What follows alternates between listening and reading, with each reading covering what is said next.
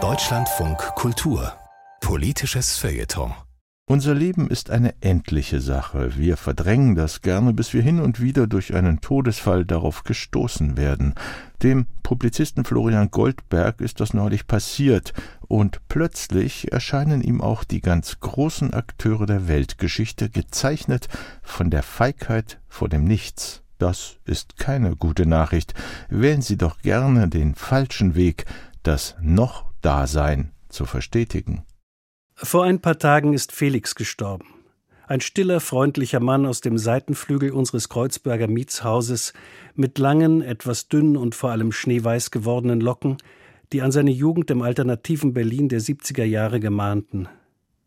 Wir hatten nicht viel miteinander zu tun, außer dass ich vor gut zehn Jahren einen fast neuen feuerroten Daunenanorak zu vergeben hatte, den Felix gern übernahm. Fortan war der Anorak das auffälligste, was es für mich an ihm zu bemerken gab, zumindest im Winter.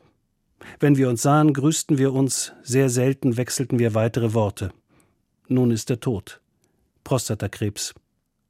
Bald werden neue Leute in seine 60 Quadratmeter eingezogen sein, wahrscheinlich eine vierköpfige Familie, froh im überfüllten Berlin einen Platz gefunden zu haben und dann auch noch so zentral. In ein paar weiteren Wochen wird man Felix ganz vergessen haben, wie jeden anderen von uns auch. Es bleibt ein wenig Nachleben in der Erinnerung von Familie, Freunden, Bekannten, das spätestens mit deren Tod ebenfalls erlischt. Zugleich erscheinen Neuankömmlinge auf der Bildfläche, die sich verwundert die Augen reiben und sich fragen, was sie mit der verstörenden Tatsache ihres Daseins denn nun anfangen sollen, dann treffen sie ein paar wilde, bescheuerte Entscheidungen, die sie im Laufe ihres Lebens langsam und schmerzhaft wieder korrigieren müssen, oder sie studieren Betriebswirtschaft. So ist das. Was man davon hält, ist eine andere Sache, meistens eher nichts. Daher stellen Menschen alle möglichen Dinge an, um eine Bedeutung zu erlangen, die das bloße Da oder Dagewesensein transzendiert. Einige schreiben Gedichte, andere gründen Unternehmen, wieder andere überfallen ganze Länder oder erschießen John Lennon, je nachdem. Hauptsache, jemand erinnert sich. Da es sich mit dem sogenannten wahren Leben nicht viel anders verhält als mit Facebook oder YouTube, sprich der dümmste Content die meisten Klickzahlen generiert, standen Mord und Totschlag in der Menschheitsgeschichte immer recht hoch im Kurs. Vor allem bei Leuten, die keine Zeit oder kein Talent für anstrengendere Beschäftigungen wie Kopf- oder Herzensbildung hatten. Hier führt eine direkte Linie von den diversen Caligulas, Hitlers und Stalins bis hin zu deren jüngeren Geschwistern im Ungeist, die sich zurzeit daran abarbeiten, ins erinnerungsträchtige Mordbrenner-Pantheon aufgenommen zu werden. Man könnte es als eine Art Feigheit vor dem Nichts bezeichnen, die bei dieser Personengruppe besonders ausgeprägt scheint.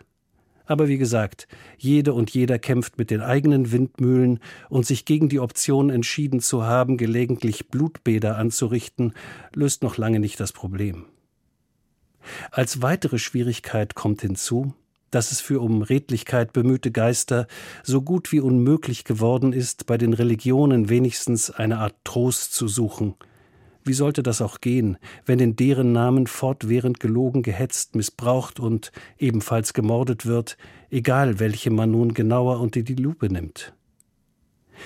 Aber vielleicht ist das Ganze ja gar kein Problem, das gelöst, sondern schlicht eine Tatsache, die konstatiert werden muss.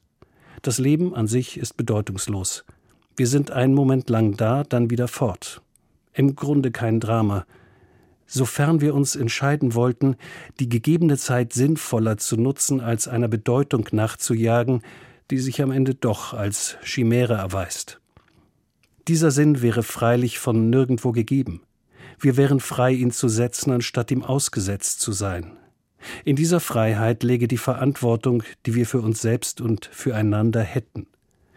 Vielleicht führte diese Einsicht zu einem behutsameren Zugang zu unserer Mitwelt als der Not, sie unserem Willen zu unterwerfen. Stille und Freundlichkeit, vielleicht kein schlechter Anfang.